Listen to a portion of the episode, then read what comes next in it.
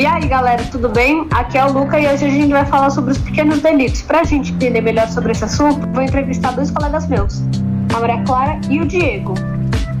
Fala, galera! E aí?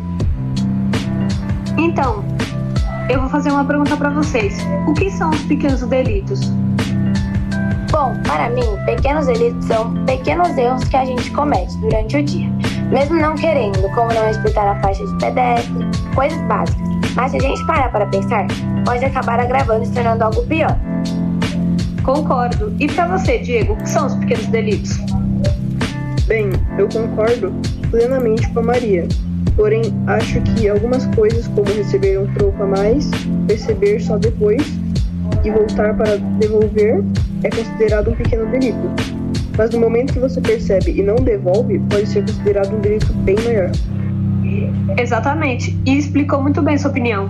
A gente consegue perceber que os pequenos delitos podem prejudiciar muito a gente e as outras pessoas ao nosso redor.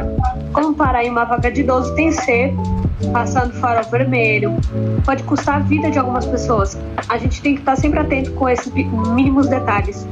E agora os roteiristas Lara e Miguel e Vitória vão encerrar esse podcast com um pequeno texto.